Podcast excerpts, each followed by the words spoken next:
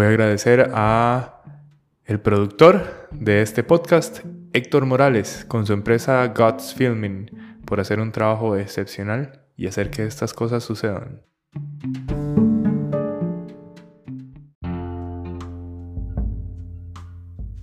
El pasado 12 de marzo nos visitó en Costa Rica, viniendo desde Nicaragua, mi hermano y colega José Bolaños. Ese día pudimos compartir eh, una conversación y grabarla para un podcast. Esa fue la primera vez que tuve que saludar a alguien con el codo. Yo le comentaba a José que normalmente le hubiera dado un abrazo, pero entendemos que las cosas pueden cambiar y deben de cambiar hasta cierto punto.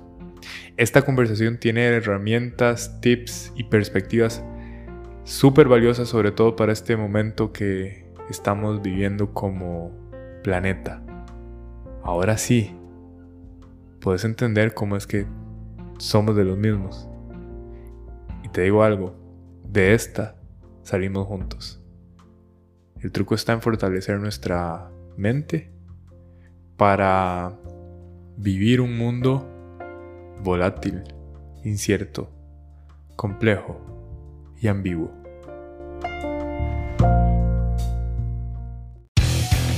Hola, soy The Mind Coach. Para esta temporada te traigo más invitados, más historias, más técnicas y más información que agregue valor a tu vida. Acompáñame, esto va a estar increíble.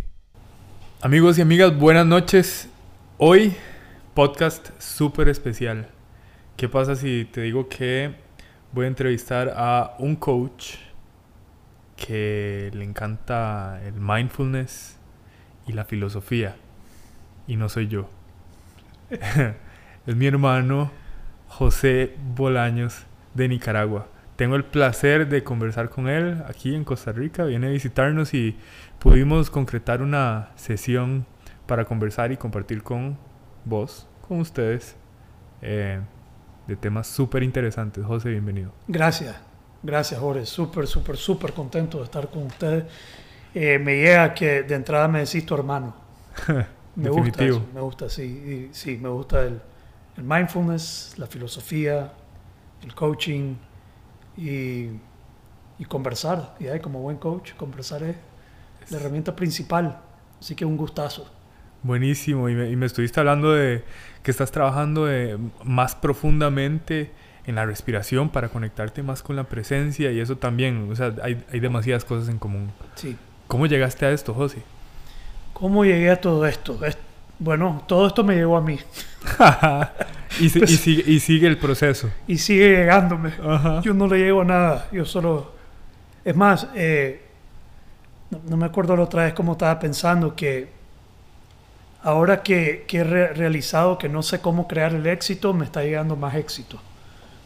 Entonces, en ese saber que no sé, lo, no, no sé lo que, lo que estoy haciendo o aceptar que pues, sí, sí sabemos, pero en aceptar de cierto modo que, que no hay mucho control de mi parte, que, que, no quiero decir que no incido, pero que a veces incido poco, eh, las cosas fluyen más, las cosas me llegan, me han llegado más cosas, muy interesante. Pero ¿cómo me llegó esto inicialmente? Para mí todo empieza a, los 22 años, el, el, punto que yo digo que empecé en este proceso de transformación, de desarrollo, que empezó conmigo, eh, definitivamente antes de comenzar a, a, trabajar con otras personas, fue algo que comenzó conmigo. Eh, era un joven rebelde, bacanal, eh, medio extremo. ¿Sabes qué? Voy a destaparme un poco aquí en este, en este podcast, porque a mí me, me cuesta decir las palabras que era, pero estaba muy metido en la droga, estaba muy metido en la fiesta. Siempre fui filosófico siempre, todo, desde, desde joven. Eh, es más, una frase que me marcó a mí fue una de William Blake, eh, no sé si sabes quién es William Blake, un escritor inglés, que debes de crear tu propio sistema o ser el esclavo del sistema de otro hombre. Hmm. Pero eso lo leí como a los 16 años. Y apropiarse de esa cita a los 16 años es un, medio un riesgo. pues sí. No le voy a hacer caso a nadie, yo voy a hacer las cosas a mi modo. Y Y a mi modo en ese momento era eh, rebelarme en contra de la autoridad, no hacerle caso a los profesores, no hacerle caso a nadie, no, no, no hacerle caso a la religión. A... Yo tenía que descubrir todo por mí mismo y crear mi propio sistema. Y eso me metió en problemas. Eh, y, pero a los 22 años me llegó, y, y sinceramente así fue, me llegó una oportunidad de hacer un cambio. Yo no la andaba buscando, eh, simple y sencillamente se dio la oportunidad de, replantear mi vida en ese momento. Eh, un cuarto, cuento largo, corto, yo entro en un proceso de recuperación, de sobriedad eh, en los programas de Alcohólicos Anónimos, que mm. por cierto lo considero uno de los métodos y modelos de transformación más perfectos que existe. y una de las críticas, no, no una de las críticas, pero y es gratis. Digamos, es gratis. Uno paga dinero por, por, coaches, por metodologías, por, por meterse en todo esto, pero ese programa es, es, gratis. Y eso que creo que a veces incluso se lo hace más difícil para las personas entrarle porque requiere humildad. Eh, las personas a veces nos complicamos buscando cosas más, qué, qué sé yo, preferimos pagar o buscar algo más caro que algo que, que esté de moda. Que esté de moda, pero entregué ese programa. Eh, un hermano de mi papá también estaba en el programa, me acerqué a él, me apadrinó y él era dueño de un centro de liderazgo, se llama Centro de Liderazgo y Transformación Cultural El Laurel. Y como estaba replanteando mi vida, yo le pedí trabajo sin saber a lo que me estaba metiendo. Y me fui a trabajar al Centro de, Liderazgo, paralelo a estar iniciando el programa de Alcohólicos Anónimos. Eh, entonces estas dos cosas comenzaron a llevarse en conjunto y tenía un fabuloso mentor. Y para cualquier persona que esté escuchando, eso es uno de los elementos más críticos que, que ha marcado mi vida. Eh, lo que ha ayudado a, a llevarme donde estoy o, ser quien soy el día de hoy, no puedo dejar de darle reconocimiento a los mentores que me acompañaron en el hmm. camino. Eh, entonces, él fue mi primer mentor, así como que yo digo que fue mi mentor y y me comenzó a guiar en ese proceso, eh, trabajando en el centro de liderazgo. Eh, era un centro que se hacía en dinámicas de cuerdas, cuerdas altas. Eh, me comencé a involucrar de manera mecánica primero, recogiendo equipos, amarrando cuerdas, limpiando equipos. Pero luego me comencé a meter en el contenido, lo que se estaba haciendo ahí. Y comencé a aplicar el contenido. Y, tanto el programa de Alcohólicos Anónimos como mi trabajo ahí en el centro comenzó a resultar en cambios rápidos en, en, mi vida. Digamos, yo, el primer fin de semana que yo fui a Alcohólicos Anónimos, viví un fin de semana que nunca me había imaginado antes de eso. Hmm. Digamos, el resultado fue inmediato. El, el sí, el, el, el, impacto fue inmediato desde mi punto de vista. ¿Qué fue lo que pasó en vos? Eh, ese, ese, fin de semana pasé con mi familia. Ah. pasé con mi abuelita. Pasé con, con, con, mi familia tranquilo, sin ansiedad, sin tener que estar pensando en ir a la calle. Estaba tranquilo ahí y dije, wow, nunca pensé poder estar tranquilo aquí. Entonces eso fue muy revelador. Totalmente. La, la primera Semana Santa eh, fue, me acuerdo que esa primera Semana Santa donde yo ya no consumía, estaba de moda, estaba saliendo La Pasión de Cristo. Y llevé a mi abuela a, ver la película. Se me había olvidado hasta ahorita que estoy hablando con vos. Y mi, mi esposa, que era mi novia en ese entonces. Y yo me acuerdo que salí ahí sintiendo que eso era lo más fenomenal del mundo. La experiencia de haber llevado a mi abuela un Semana Santa, un Viernes Santo, a ver la Pasión de Cristo, para mí era lo más extraordinario y nunca pensé que podría encontrar tanta eh, pues, pues, que fuera tan extraordinario eso para mí después del semejante eh, bacanal que me había lanzado anteriormente. Entonces, em, inmediatamente comencé a ver los cambios y en un momento llegó el punto, y esto es, para mí es, un principio clave en todos estos procesos, el deseo de compartirlo con otros. ¿Verdad? Y yo me imagino que vos has pasado por lo mismo. sí. Ese deseo de compartirlo con otros como yo estaba viviendo una vida, hay otras cosas que estaban sucediendo que no, no, tengo que meterme en eso ahorita, pero yo sentía que yo estaba viviendo una vida extraordinaria, yo estaba experimentando la vida de una manera extraordinaria. Eh, vale la pena mencionar que antes de entrar a Alcohólicos Anónimos, yo sentí que yo ya sabía todo, que había experimentado todo. Yo ya estaba aburrido de la vida. Ya no había nada más que experimentar. Nadie me podía decir Wow. nada. Me creía genio, me creía el centro del universo. Y un- una persona me botó de ese pedestal eh, de un solo. Me desenmascaró. eh, y esta persona, hablando con esta persona, me acuerdo que me pasé de sentir que yo sabía todo a darme cuenta y reconocer que no sabía absolutamente nada. Hmm, ¿Sentís que eso tuvo el mayor impacto para dar el paso a Alcohólicos Anónimos entonces? Sí, fue un shock. Fue un shock. Fue un shock porque cuando me dijeron que yo iba a ir a hablar con esta persona, eh, es un evangelizador. Ok. eh, un amigo mío fue el que me llevó donde él. Como te digo, me llegaron las cosas, yo nunca las busqué. Un amigo me dijo, mira, quiero que conozcas a alguien. Yo iba con la actitud que yo le voy a enseñar un par de cosas a esta persona. Si yo quiero ir a hablar con él, ajá, 22 años. 22 años. Yo quiero ir a hablar con él para que él me escuche lo que yo tengo que decirle, para ver si yo le puedo ayudar a él a caer en cuenta de la realidad Wow. de las cosas. Un nivel de arrogancia absoluta. Y no fueron ni tres minutos en su presencia cuando yo ya me sentía que me había botado a mí, a él. De todas las máscaras, me sentí que me había completamente desnudado. Ahora, tomó meses para tomar la decisión. Pero él, yo bromeo porque digo que él me arruinó el high. Bastante. De- Después de esa interacción con él, ya no era igual el, el consumo. Entonces cuando me decía, ¿quiere volver a hablar con vos? Yo les decía, yo no lo quiero volver a ver. Ese es el recuerdo. Sí, pero las las cosas de la vida me, sí volví a ir y, y sí me... Me acuerdo la última vez que me encontré con él, él me... De frente, inmediatamente entré y en un minuto, la primera pregunta que hizo fue, ¿ya dejaste de consumir? Y yo, no, he querido pero no he podido. Y ahí fue, el, ahí estaba el meollo del asunto. He querido pero no he podido. Ajá. Sí. Entonces yo estaba sufriendo. de que me había conocido con él la primera vez porque yo ya quería y no podía. Eso es una adicción, hermano. Claro. Querer no hacer algo, pero seguir haciéndolo. Entonces eh, él fue el que me dijo, andaba un programa de Alcohólicos Anónimos. Esa fue la primera vez que escuché esas palabras. Al día siguiente busqué ir. Y cuando entré, apenas entré, quedé. Y regresando de nuevo, le- busqué a mi tío, Ujú, me fui a trabajar al centro, ujú. comencé a ver la transformación en mi vida, me comenzó a llenar, me- me fue, para mí fue asombroso, me Claro. estaba llenando de asombro. Al punto de aprovechar al máximo, y voy a decir, voy a apro- a- apoderarme de esta palabra, aprovechar al máximo el fin de semana con la familia. Sí.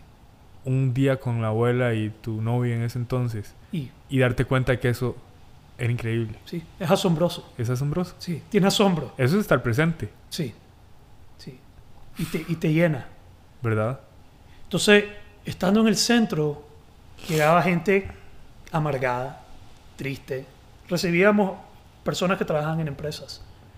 Y yo no me frustraba ver a alguien que yo estaba en ese estado de asombro, en ese estado de, wow, vos podés Claro. empoderarte en tu vida y transformarla y comenzar a hacer cosas, vivir de una manera extraordinaria. Ver gente que no, no miraba eso. Entonces yo, a través del convencimiento, yo decía, pero vos podés, pero renunciar, pero hacer. Y la gente más bien solo me, me rechazaba. Me ponía un Definitivo. pero. Así, totalmente. Así funciona. Así funciona. Entonces la forma en que yo los estaba abordando no estaba funcionando, pero el deseo de compartir con ellos era enorme. Entonces un día en un curso de coaching, la primera vez que tomamos, eh, ahí daban un curso de coaching en el centro. Ok. Entonces yo participé en ese curso por primera vez, agarré el manual, leí la definición de coaching, que decía que hay que ponerte al servicio de otro para maximizar su potencial, ayudarle a desarrollarse, romper barreras. Yo dije, esta es la respuesta.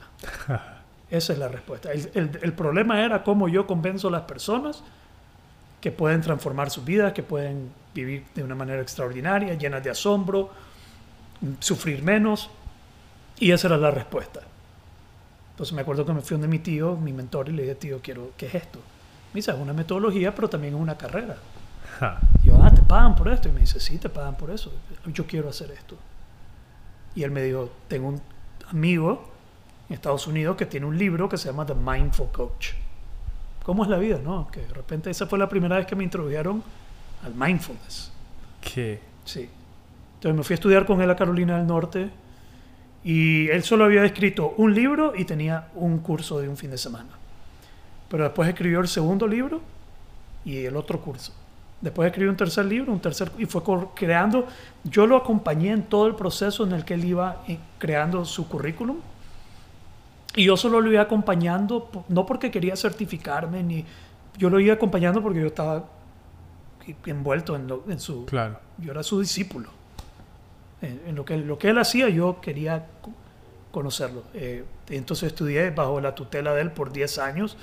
Eh, te había contado que falleció, en el 2018 falleció de cáncer, pero él nos dio clase hasta el final, muriéndose de cáncer con el oxígeno en la, en la nariz, en el video. Él nos dio un curso que se llamaba eh, Cánceres y Terremotos. Sí. Entonces fue muy profundo, fue muy revelador como coach de cómo servimos a los demás. Fue un nivel, 10 años de estudiar con él, fue, ya no era un nivel de coaching mucho más profundo, eh, coaching transformacional.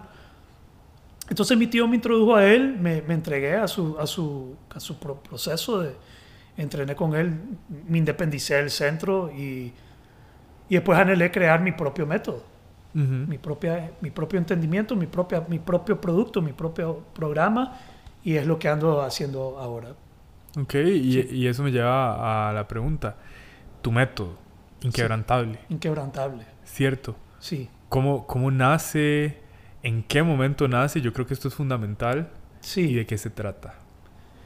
¿Qué se, ok. Em, cuando yo estoy trabajando y a mí se me plantea dos caminos, y para toda persona que tenga este tipo de trabajo son dos caminos. Uno es agarrar el material de otro y enseñarlo. Claro. Ah, haces un, un John Maxwell, un Brian Tracy, un XYZ. Y eso es bueno, muy buenos productos, muy buenos programas, métodos, sí. Pero yo me acuerdo que yo tenía que tomar la decisión, porque tomé un curso de cómo venderme como coach. Eh, y era o replicas y vendes y haces una franquicia y te dedicas solo a entregar el material, o te vas por el lado terco, y así lo, define, así lo decía te vas por el lado terco de crear tu propio sistema. Pero entonces nos regresamos a la cita de, de William Blake. Claro. Que marcó mi, yo, yo voy a crear mi propio sistema. ¿Verdad? Sí. Es que uno siente ese llamado, es como el llamado a la disrupción. Sí, de la disrupción. Sí, me gusta eso. Y no es el camino más fácil. No. Es el más duro. Es el más duro. Sí. Y con una posibilidad de fracaso de la madre, pues de nunca... Pero es que ya no estás apegado a los resultados, ya lo dijiste. es que no tenés opción. Zero option, como dice Andy Frisella. Una mentalidad de ser opción. Entonces yo vivo con una mentalidad de ser opción. Yo no dudo en lo que hago porque siento que no tengo opción. Lo hago porque es una encomienda divina. Tengo que hacerlo. Pues no. ¿Verdad? Sí, no hay opción. ¿Por qué lo hago? Porque no hay opción. Funciona, no funciona, es lo que tengo que, es lo único que se me ocurre. Sentís ese llamado y es lo único. Es lo único. Es como una cosa. La única. No hay otra. No hay otra.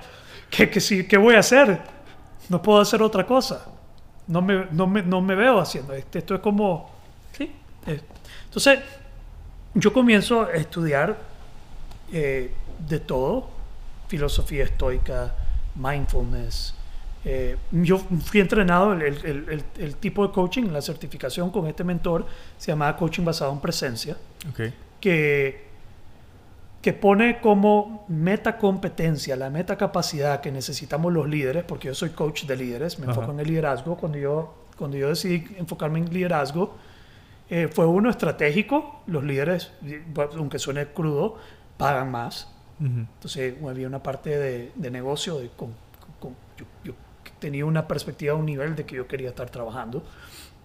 Y lo otro es que los líderes son los que impactan a mayor persona. Claro. Sí, es una palanca. Entonces, muchas de las personas con las que yo he trabajado están impactando a un montón de personas. Me encanta. Sí. Entonces, eh, Presence-Based Coaching, coaching basado en presencia, que la meta competencia como coach y como líder, como daño colateral del coaching que tenés que enseñarle a tu cliente es estar presente. Porque te estaba contando que estar presente no es solo el aquí, el ahora, vivir la vida solo por hoy. No, es estar conectado con mi estado interno conectado conmigo, con el contexto, consciente en el momento presente.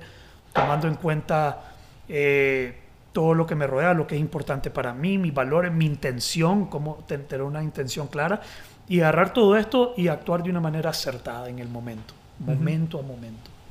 Es un trabajo momento a momento. Y es que ahí es donde empieza a, a surgir nuestro máximo potencial humano. Cuando reconocemos que justamente lo único que tenemos y lo que podemos controlar es el momento a momento. Sí. Y sí, está bien, hay objetivos y, y, en esta vida muy probablemente es más probable que mañana nos levantemos a que no. Sí. Sin embargo, apegarnos a los resultados, vivir basado en lo que para otras personas es el éxito, empieza a alejarnos de esa presencia.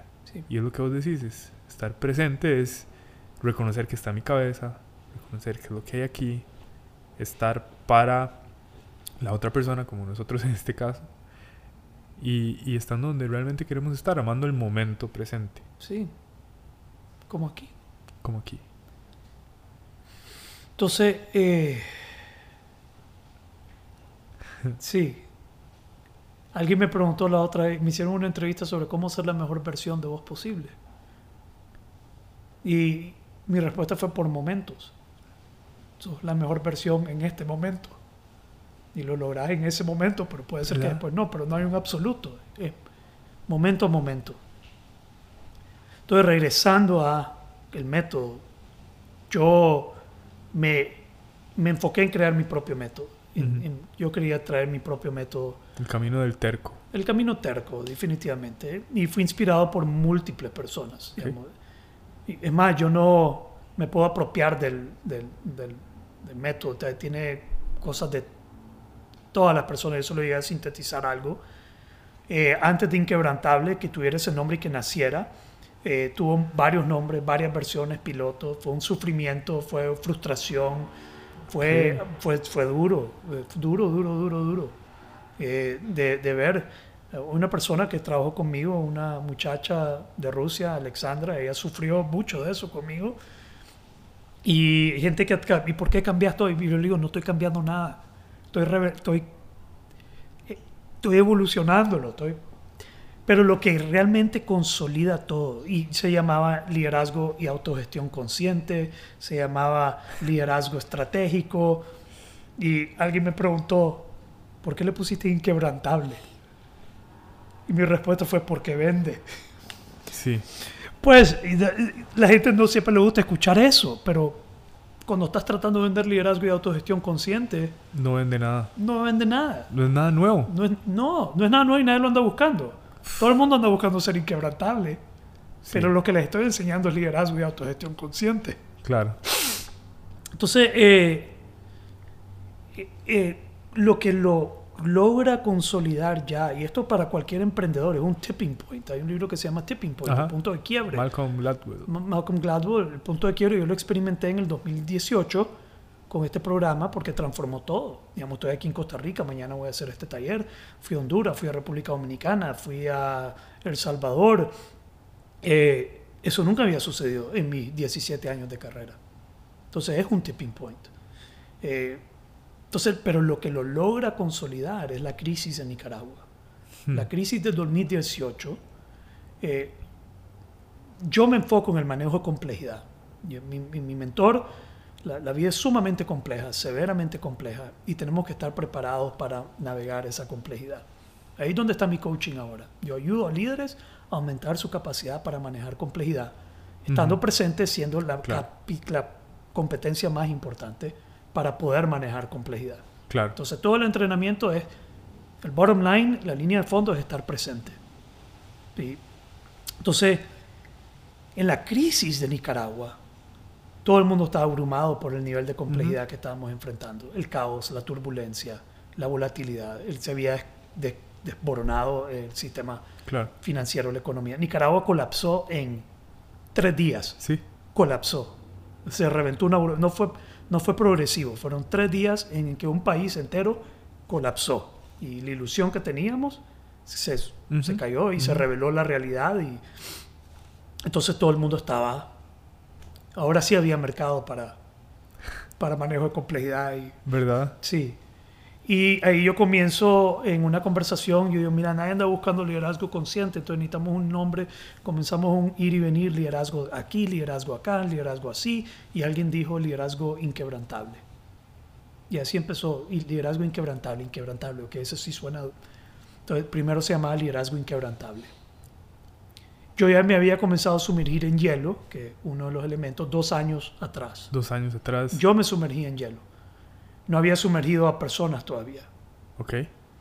Y fue, fue, fue una tormenta perfecta.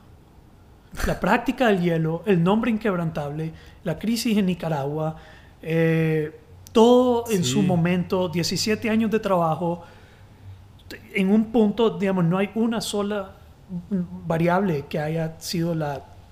Fueron todas las variables para convertir ese, ese método en, en, lo que está haciendo el día de hoy.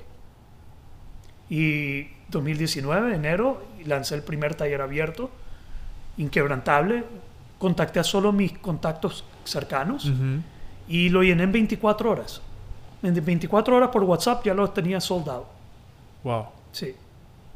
Y después de eso hemos hecho inquebrantable con ejecutivos, con corporativos, con EOers, YPOers, con excarcelados, encarcelados, eh, activistas políticos. Eh, digamos, yo he, colaborado mucho con los movimientos políticos en ayudarles a aumentar su capacidad de navegar la complejidad que están navegando. José, y ahí es donde me encantaría que, que nos ampliaras un poquito más, me, me contaras, ¿qué es la complejidad para vos? La complejidad es múltiples variables interconectadas, no están conectadas de una manera lineal, entonces no se ve la conexión entre ellas, no puedes verlo hacia adelante, no puedes predecir qué va a pasar, pero hacia atrás todo tiene sentido.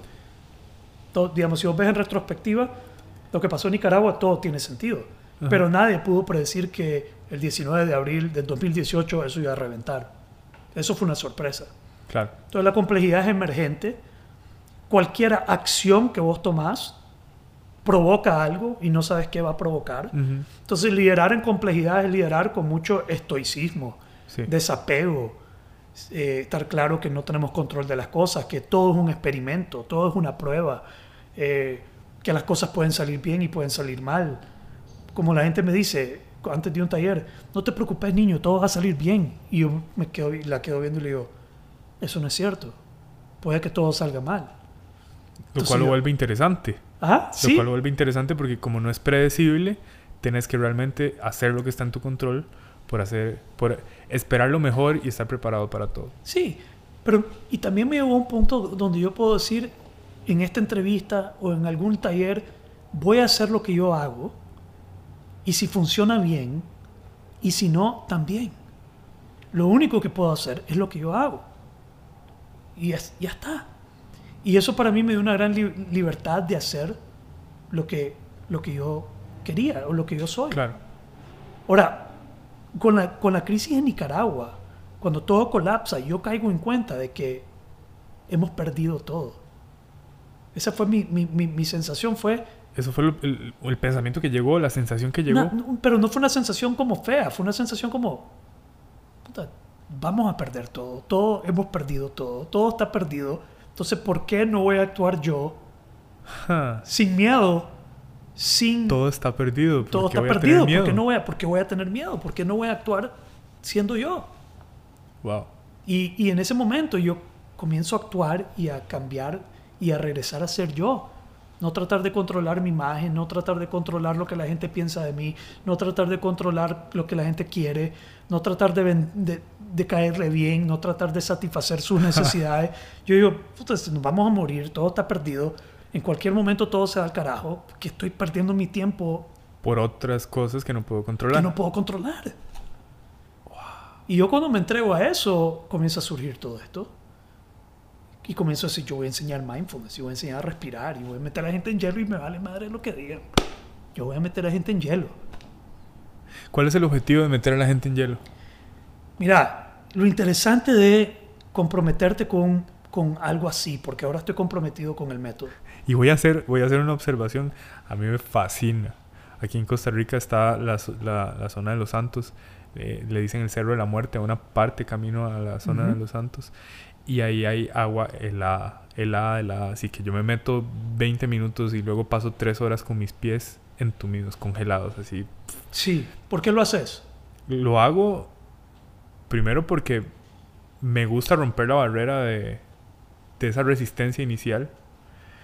Me, me, encanta la conexión con la naturaleza. Y, y, sé que tiene sus beneficios a nivel físico. Sí, fisiológicos. Ajá. Sí, ahí están todas las razones.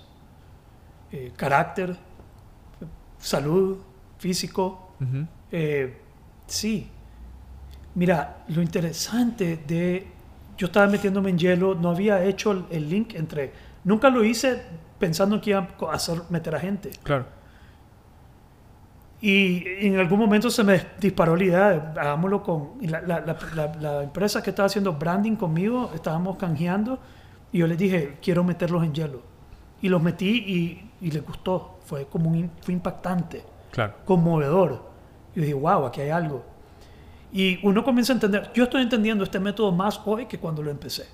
Uno cree que yo empecé no entendiendo el uh -huh. método en sí que, que es lo, lo, lindo, que se va revelando las cosas ¿verdad? del camino. Sí, totalmente. Entonces yo, ya en el, en el proceso, digamos, la persona que tomó método inquebrantable en 2010, el enero del 2019, lo toma el día de hoy y dice, esto es otra cosa. Porque yo lo estoy entendiendo más. Y entre yo lo entiendo más y me apropio más y me meto. Ahorita acabo de concluir un curso de respiración porque yo quiero... Ok, método inquebrantable es un método para entrenar para un mundo volátil, incierto, complejo y ambiguo.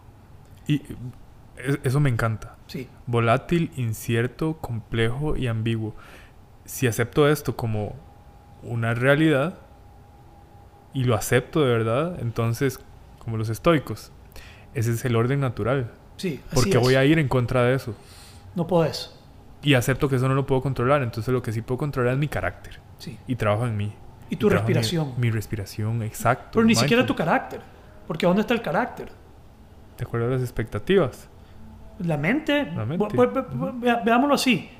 Eh, el mundo es VUCA. VUCA, por sus siglas en inglés, volátil, incierto, complejo y ambiguo. Ajá. El mundo es VUCA. El contexto que enfrentamos es VUCA. El mundo es más VUCA hoy que jamás ha sido. ¿Verdad? Y VUCA no se está disminuyendo, está aumentando. Bueno, eh, a la fecha, coronavirus, por ejemplo. El coronavirus es el último. Sí. Yo, yo estaba en Nicaragua y yo que en Nicaragua voy a comenzar a exportar inquebrantable. Y ahora coronavirus no me deja exportar inquebrantable. Entonces no hay donde esconderse del buca.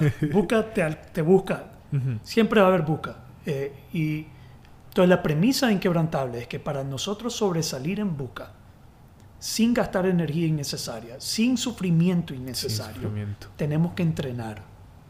Y tenemos que entrenar como entrenaría un guerrero o un atleta. Para lo peor. Para, para, lo peor, para lo mejor, para todo. Tenemos que entrenar sistemáticamente, continuamente, todos uh -huh, los días, uh -huh. para nosotros poder lograr eso. Me encanta. ¿Ok? Uh -huh. Entonces vamos a entrenar con tres instrumentos. Tu atención, que es todo lo que es mindfulness. Tu respiración, que es todo lo que es breathwork, pranayama, todo lo que tiene que ver con uso de la respiración. Y tu cuerpo, que todo lo que es experiencia somática. Entonces yo he estudiado en, en, las tres ramas. Entonces yo sinteticé las tres en mi programa, en mi método. Yo dije, estos son los, estas son las, las tres llaves a tu carácter, Ajá. a tus emociones y a tu sistema. Okay. Son tu mente, tu atención, ¿Ah? tu respiración y tu cuerpo. Entonces vos no puedes controlar tu carácter. Vos puedes controlar tu atención, entrenarlo, tu respiración Ajá. y tu cuerpo. Y ahí controlar tu carácter, regular tu carácter, cambiar tu carácter. Claro. Entonces, Claro. Entonces, para hacer tu mente tu aliada, para hacer tu respiración tu aliada y para hacer tu cuerpo tu aliado, tenés que entrenarlos. Sí, tiene todo el sentido. O sea, la mente es algo que podemos trabajar, pero si la respiración no nos ayuda, ¿qué señales le estamos mandando a nuestro cerebro? Así es. Y claro, como entrenamos, entrenamos la mente, entrenamos la respiración, ya tenemos eh, el músculo de atención bien entrenado y bien el cuerpo, tiene que estar resistente. Tiene Pero que no estar solo preparado. resistente. Entonces no es, no es de tener un cuerpo fuerte, es de ser corporalmente inteligente. Te, te lo voy a poner de esta manera. Un maratón, para un maratón vos necesitas que tu mente sea tu aliada. Sí, Y eso se entrena. sí. ¿ok? Tu respiración tiene que ser tu aliada. Ajá. Y tu cuerpo también. Claro. Entonces, la parte del cuerpo, la mejor manera, una realización que tuve hace poco, es que yo estoy ahorita entrenando. Yo quiero correr mi primer maratón antes de los 40 años. Y yo sé que mi mente todavía no está ahí. Mi respiración tampoco. Y mi cuerpo menos. Tengo que entrenar los tres. Pero alguien me dijo, y me había planteado un desafío más loco, eh, que no lo voy a ni exponer, un desafío más loco. eh, Son como ocho maratones antes de los 40, pero, Wow. pero bueno, me dijeron, mira, no te lo recomiendo. Y ahí más ganas me dieron. Pero, no te lo recomiendo, pero vas a tener que aprender a escuchar tu cuerpo.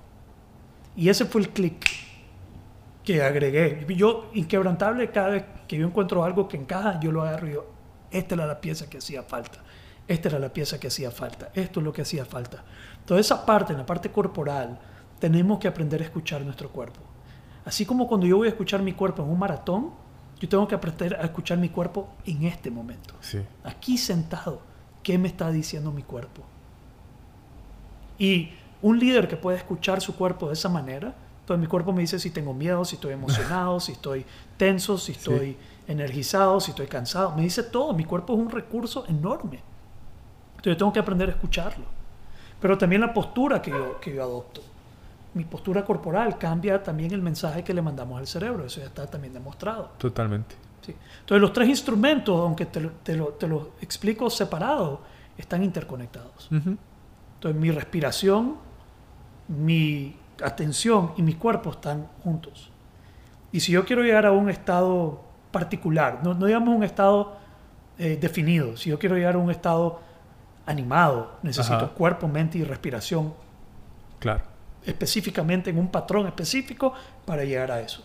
Si yo quiero estar en un estado de quietud, yo necesito que mi mente, mi cuerpo y mi respiración estén en un patrón determinado. Mm. Y es más, parte de lo que estoy diciendo ahorita, ahorita estoy cayendo en cuenta. Me encanta. ¿Tiene sentido eso? Totalmente. Sí. Sí, yo, yo creo que nosotros los seres humanos nos movemos siempre en, en ese continuo. Vos lo estás viendo desde el punto de vista de mente, respiración y cuerpo, Sí, ese continuo. Y es que es inseparable, es inseparable. realmente. O sea, no, no hay manera de que vos puedas pretender pensar que estás animado y tu respiración no está ahí. Y tu, y tu mente quiere, pero tu cuerpo está en una postura que no le está mandando las señales indicadas al cerebro para que se conecte. Sí, Y como vos dijiste, está demostrado. sí, está demostrado. Sí. Y- y- entonces, detrás de cada instrumento hay un mundo bibliográfico. Sí. Hay mindfulness, todo John Kabat-Zinn y todo lo que Ajá. es mindfulness, es todo lo que es la mente. Eh, la respiración, hay una gente que está haciendo, mucha gente que son freedivers, eh, Ajá, eh, ajá. que, que se meten Apnea. a- apnea, me estoy metiendo mucho en aprender de ellos, atletas. El curso que terminé hoy era para coaches que están entrenando a atletas, pero yo lo estoy usando para liderazgo. Digamos, estoy agarrando lo que él está enseñando ahí, cómo lo aplico al Claro. liderazgo. Entonces, eh, y, el, y el cuerpo es todo lo que es so- em- embodiment, somatics, hay todo un mundo Ujú. también ahí. Eh, entonces el mundo busca, el contexto que más busca, para sobresalir necesitamos entrenar, pero hay un, hay varios- hay, hay un par de cosas que, que- que dejé por fuera. Primero necesitamos declarar un compromiso, Es importantísimo. Sí. Intención. in- una intención, exactamente. Ese es el primer elemento inquebrantable. Eso es lo primero que hacemos, es declarar una int- intención clara de por qué voy a entrenar. Entonces yo entreno porque yo quiero ser un recurso para los demás. Hmm. Yo entreno porque yo quiero ser un recurso para líderes en un mundo VUCA. Por eso entreno. FUCA siendo Volátil, incierto, Volátil, complejo y incierto. ambiguo. volátil, incierto, complejo y ambiguo. Me encanta. En inglés, encanta. uncertain. Ajá. Ahora, VUCA tiene primos hermanos también. Sí, ya, ya me contaste. Entropía, caos, turbulencia. Complejidad al final. Sí, es, es todo. Entonces, declaro mi intención, cuál es mi batalla, cuál es, y tu intención es definir cuál es tu mayor contribución que vas a hacer como persona. ¿Cuál es el mayor valor? Eso yo lo descubrí en Nicaragua en la crisis.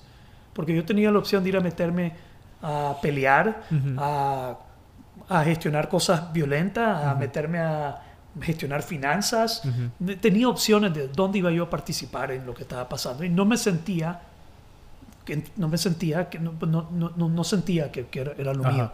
Entonces me senté a reflexionar y llegué a la conclusión que la mejor manera que yo puedo contribuir es entrenando a gente para manejar complejidad, preparando a los líderes, preparando a las personas. Y, y eh, ahí definí yo que ese era mi compromiso, mi intención. Luego entrenamos para optimizarnos. Entonces, la diferencia inquebrantable de otros programas de, de bienestar, de wellness y de eso es que no, no, no, no, esto no se trata de wellness ni de bienestar. Eso, eso está dado. Eso tenés que estar bien, tenés que estar. Esto es un entrenamiento para vos poder cumplir tu compromiso. Claro. Para poder ser efectivo cumpliendo eso. Que tu mente sea tu aliada, que tu cuerpo sea tu aliado y tu respiración sea tu aliado para cumplir ese compromiso que vos estás declarando si viene bien y si no también, pero estás preparado. Estás preparado. Y eso sí lo puedes controlar. Sí, eso sí. Sí, no, fue, no fue fácil llegar a, todo esto, a toda esta realización. Pero luego, tener los tres instrumentos, viene el quinto elemento. El primer elemento es intención, después los tres instrumentos. Viene el siguiente elemento, que el siguiente elemento es exponerse. Exponerse es el hielo. Oh, ya. Tengo que ir a la oh. batalla. No es lo mismo un, no es un mismo un Navy SEAL que entrenó y nunca fue a Irak que un Navy SEAL que te dice yo estuve en Afganistán, estuve en Irak. Y, tú los ves diferentes. Si vos ves a un, dos soldados y uno te dice, sí, yo entrené, pero después pasé en Estados Unidos entrenando a otros, y después ves a otro que dice, yo tuve siete tours, ya viste a una, ya es distinto. Total, ok. Me interesa que describas la experiencia en el hielo. ¿Por qué es tan importante ese quinto elemento? Ok, es que mira, entonces este otro, otro concepto de otro, Nassim Talib, creo que se llama, no sé si lo has eh, escuchado. Sí, el filósofo moderno, el que escribió Fooled by Randomness. Sí, eh, ok, él escribió un libro que se llama Antifrágil. Ajá. Okay, que cuando, de nuevo, cuando yo, veo este concepto, digo, esto el Infinite Game de Simon Sinek, que está dentro de Inquebrantable, porque ese también es, además de que estamos en un mundo VUCA, estamos jugando un juego infinito. Siempre. Entonces tenés que entrenar. Y tenés que entrenar para un juego infinito. Entonces, y, nota, y nota cómo se conecta con el estoicismo cuando Epicteto hablaba sobre que vivimos en un mundo que es nuestro campo de entrenamiento. Sí, eso es. El fin es crecer, que es mi podcast. crecer. el fin es crecer. Busquen el podcast. Eh, entonces, eh, nací, ese concepto de antifrágil yo lo, lo, adopté. Y porque antifrágil, frágil es que cuando vos tenés algo frágil y lo metes en una caja, vos escribís frágil, maneje con cuidado. Cuando es antifrágil, no significa que no se quiebra o que es robusto. Antifrágil significa que el maltrato lo fortalece, el desorden lo fortalece, el estrés lo fortalece tu sistema inmunológico, es los sistemas complejos son sistemas antifrágiles. Claro. ¿Qué significa eso? Que un sistema complejo se fortalece con el desorden. Ahorita con el coronavirus lo que no vemos es que esto está fortaleciendo a la humanidad. Sí. Entonces, ese, ese, esa amenaza nos fortalece es tal cual el crecimiento de un músculo, si lo queremos ver de una manera más gráfica. Así es, necesitamos, necesitamos que se rompan los tejidos para que haya hipertrofia. Así es. Igual nosotros. Los humanos necesitamos estrés, eh, necesitamos maltrato para fortalecernos. Sí. No todo el mundo quiere escuchar eso. Y no estoy hablando de maltrato que busques que alguien te maltrate, es maltrato estratégico. Estrés. Salir de la zona de confort. exponerme, pero con intención. Exacto, con intención. Yo creo que esa es la clave, José. Yo me voy a exponer porque yo sé que esto me va a fortalecer para cumplir mi compromiso. Hmm. Está todo conectado. Está todo conectado. Sí. Entonces, antifrágil, necesitamos exponernos al dolor, a la pena, a la vergüenza, eh, al conflicto. Necesitamos exponernos para fortalecernos. Y, ahora que lo decís, y, me da, vamos a ver, voy, a decirlo con esta palabra, me da tristeza saber que las personas son tan resistentes. Frágiles. Frágiles. No sean Ese es el resultado. Sí. Esa resistencia que ponen al cambio, a exponerse, a romper ese, esa barrera del miedo, no les permite volverse antifrágiles. Porque no se dan cuenta de que cuando dan ese paso y se exponen a eso, a lo que le tienen tanto miedo, siguen respirando. Y eso le manda señales al cerebro que les dice, usted es capaz de esto y más. Así Pero es, que no se dan el permiso de dar ese paso. Sí, no se dan permiso, no lo rompen. Ujú. ¿sí? Yo ahora busco un momento para exponerme. Bu- Sup- lo busco, busco momentos. Eh, Ah, esto es un momento para exponerme. Claro. El otro día estaba en un grupo de mujeres, ahorita con el Día Internacional de la Mujer, me invitaron, habían 200 mujeres, invitaron a todo el mundo a sentarse y yo me quedé de pies y como castigo me hicieron pasar adelante a bailar. Palo en mayo, enfrente de 200 mujeres. En el pasado, cuando yo era arrogante o era Ajá, malcriado, yo ajá. hubiera dicho, no, no, no voy a pasar, no, no, no, no, no, sigan, sigan, sigan. Ahora yo dije, bueno, hermano, Tocó. Tocó, anda a exponerte, hermano. Aunque no sabes ni qué vas a hacer, ni cómo vas a bailar y te... Go, respira, maneja tu mente, relaja el cuerpo Sos consciente. Es que Total- to- presente totalmente. ¿Verdad? Es más, soy más fuerte. Lo, lo agradecí después porque dije, me dieron una oportunidad. ¿Cómo, ¿Cómo vas a crear esa oportunidad Es para imposible. exponerte de esa manera? A mí me pasó algo similar hace, hace un tiempo. Ahora que mencionas esa, esa experiencia, yo tenía pánico escénico. Fuerte. Y... Pero me encanta contar historias. Y me encanta escuchar historias. Y resulta que se crea un, un evento en un lugar aquí sobre storytelling. Pero hay cinco personas que ya se sabe que van a exponer su historia. Y al final hacen un open mic. Y dicen, ¿quién quiere venir a contar su historia? Yo levanté la mano así, pero sin pensarlo. Yo sabía que me estaba exponiendo a algo fuerte. Era un bar lleno. Estaba la eh, primera, primera dama ahí, en primera fila. Yo levanté la mano y de una vez fui Oye, al frente. No sabía qué iba a decir, pero yo dije, esta es mi oportunidad sí, para romper esa barrera. sí, es que, pero ese era el punto. El punto no era contar tu historia, Exacto. era romper la barrera. Era la intención que mencionaste Sí. ahora. de romper la barrera. Yo voy a hacer esto porque lo único que necesito aprender es a romper esta barrera. Porque esta barrera me limita. Exacto. Sí, No, no me ayuda a estar donde quiero estar. sí. Entonces, para continuar, el hielo. Entonces, en el hielo, el hielo es el vehículo perfecto. El, vehículo, el, hielo no es el método. El método es todo lo que aprendes antes. Sí. El hielo expone el método. Porque en el momento que vos te metes al hielo, mira, el punto del hielo es que vos entres y actives tu sistema nervioso parasimpático. ¿Ok? Y ahí, ahí no, no- no tenemos mucho tiempo para explicarlo, el Dale, sistema. explícalo.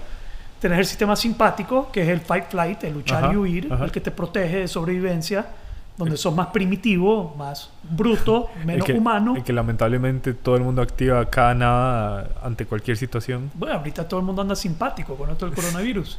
El parasimpático es el control, calma, quietud. Entonces el fin es entrar en el hielo y entrar en un estado de quietud. Estar en el hielo. No es tolerar el hielo, no es aguantar el hielo, no es pelear con el hielo, es estar en el hielo. Quietud. Quietud en el hielo. Activando el sistema nervioso parasimpático. Y claro, qué mejor manera de, de probarlo si estando en el hielo el cuerpo va a entrar necesariamente en un nivel de estrés tal, se te dispara al 10 el sistema nervioso simpático. todo duele, te estás... La mente se te va. Entonces, lo único que te queda para entrar en ese estado de quietud, realmente lo único que puedes hacer es manejar tu mente, tu respiración y tu cuerpo. presente. Y si no manejas los tres, no entras en ese estado de quietud. Digamos, yo puedo ver una persona que está respirando bien,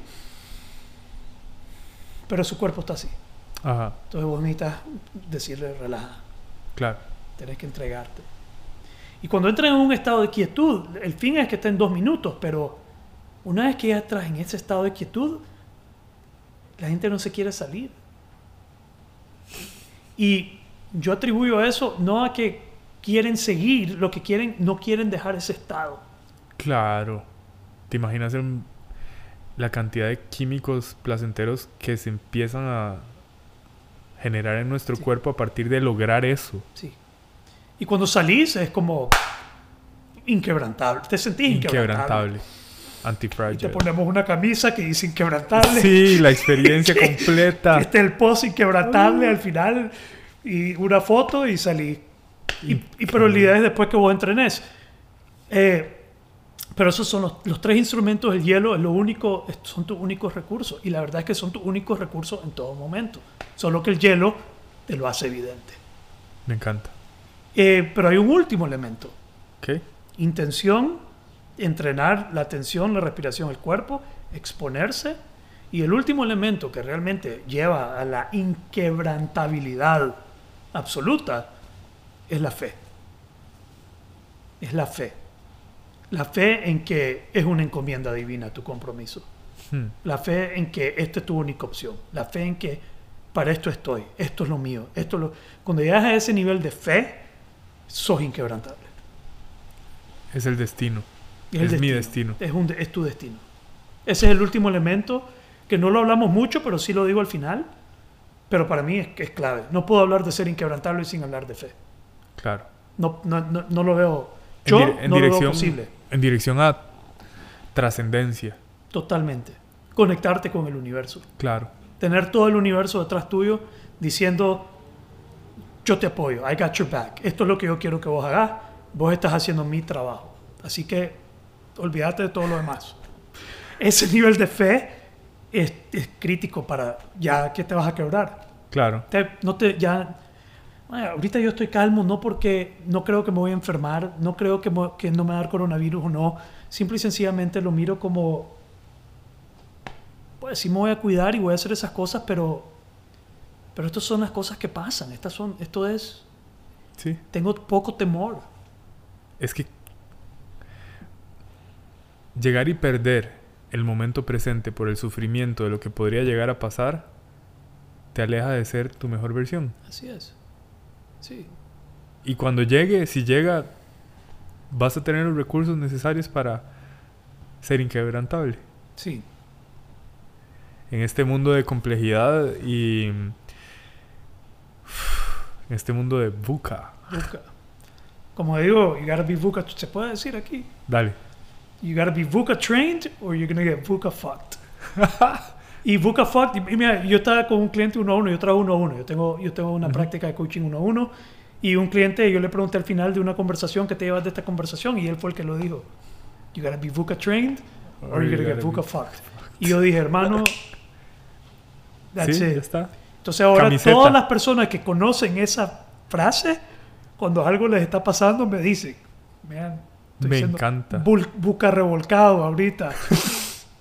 me está fogneando buca en este momento. Pero elementos pequeños. Hoy, hoy me monté al avión y que quise reclinar mi, mi asiento y no, no bajaba. Y veo un rotulito en la pared que dice, este asiento no baja porque por seguridad de la, de la Ah. exit yo... Buca. Pequeño. Buca. No es un gran, pero ese tipo de cosas te, te afectan en ese momento y después, ok.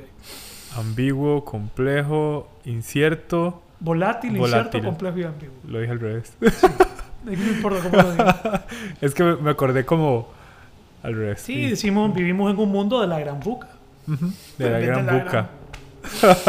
Inquebrantable es un entrenamiento para un mundo de la gran buca. Me encanta. Sí, José, he aprendido increíblemente, sobre todo de, de este elemento de complejidad que realmente es una, es una realidad que, vamos a ver, la realidad no es la realidad, es solamente una percepción, pero cuando partimos de hechos, como que nos da una sensación de, ok, si parto de este punto, si parto de esta parada de bus, si parto de este puerto, ok, sé que puedo hacer y que puedo controlar y sé que no. sí, Y si acepto que la vida es compleja, que la vida es ambigua, que la vida es volátil e incierta, entonces lo único que me toca es trabajar en lo que puedo hacer. sí, Según lo que me dijiste, trabajar en mi mente, mi atención, mi atención, mi respiración y entrenar mi cuerpo. sí. En mi ser. Es que esas son Mi las ser. llaves de tu ser. Total, con Sí. intención Con intención. y estando presente. Sí. Y buca no es un problema. Todo eso que vos dijiste no es un problema, es No, una no es un oportunidad. porque el fin es crecer. El fin es crecer. El fin es Y crecer. Buca es esa oportunidad. Cuando nos muramos, tenemos que haber crecido lo más posible. Totalmente. Sí, Ese es, para mí, ese es el, el propósito de nuestra existencia. aprovechar este preciso momento al máximo y evidentemente si hacemos lo que podemos hacer en el momento presente vamos a crecer. Vamos a crecer. José, todo un honor. Me encantó conversar con vos. Yo me siento honrado de estar aquí.